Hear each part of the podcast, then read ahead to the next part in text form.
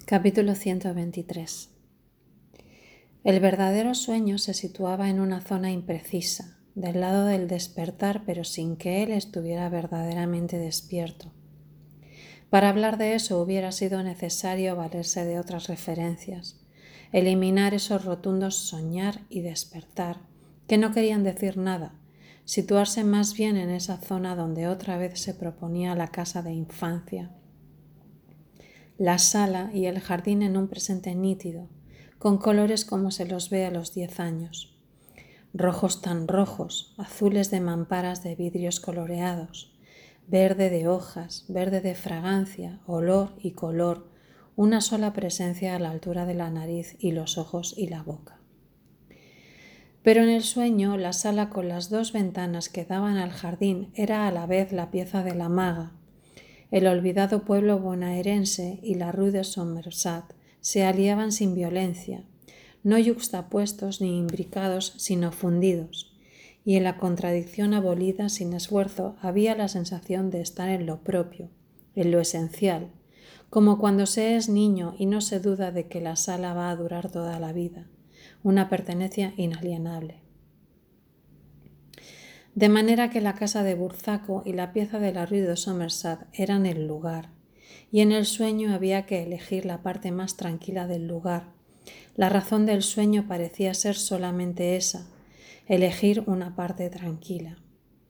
En el lugar había otra persona, su hermana que lo ayudaba sin palabras a elegir la parte tranquila, como se interviene en algunos sueños sin siquiera estar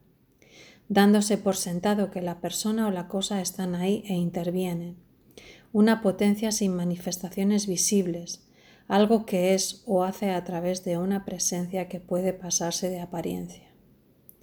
Así, él y su hermana elegían la sala como la parte más tranquila del lugar,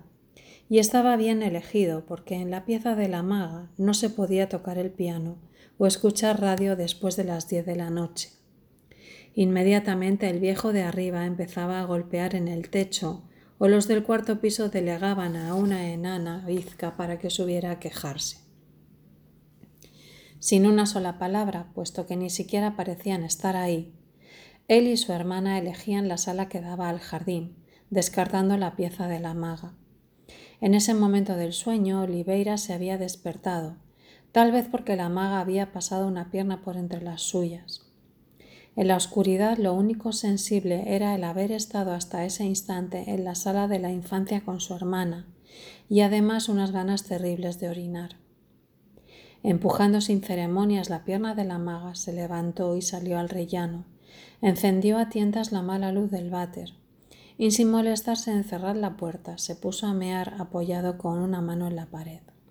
luchando por no quedarse dormido y caerse en esa porquería de váter completamente metido en el aura del sueño, mirando sin ver el chorro que le salía por entre los dedos y se perdía en el agujero, o erraba vagamente por los bordes de loza negruzca. Tal vez el verdadero sueño se le apareció en ese momento cuando se sintió despierto y meando a las cuatro de la mañana, en un quinto piso de la Rue de Somerset, y supo que la sala que daba al jardín en Buzarco era la realidad. Lo supo como se saben unas pocas cosas indesmentibles, como se sabe que se es uno mismo, que nadie sino uno mismo está pensando eso. Supo, sin ningún asombro ni escándalo, que su vida de hombre despierto era un fantaseo al lado de la solidez y la permanencia de la sala, aunque después al volverse a la cama no hubiera ninguna sala, y solamente la pieza de la Rue de Somerset. Supo que el lugar era la sala de Burzaco con el olor de los jazmines del cabo que entraba por las dos ventanas, la sala con el viejo piano Bludner, con su alfombra rosa y sus sillitas enfundadas, y su hermana también enfundada. Hizo un violento esfuerzo para salirse de Laura, renunciar al lugar que lo estaba engañando, lo bastante despierto como para dejar entrar la noción de engaño, de sueño y de vigilia pero mientras sacudía unas últimas gotas y apagaba la luz y frotándose los ojos cruzaba el rellano para volver a meterse en la pieza, todo era menos, era signo menos, menos rellano, menos puerta, menos luz, menos cama, menos maga. Respirando con esfuerzo murmuró, Maga, murmuró, París. Quizá murmuró, hoy. Sonaba todavía a lejano, a hueco, a realmente no vivido. Se volvió a dormir como quien busca su lugar y su casa después de un largo camino bajo el agua y el frío.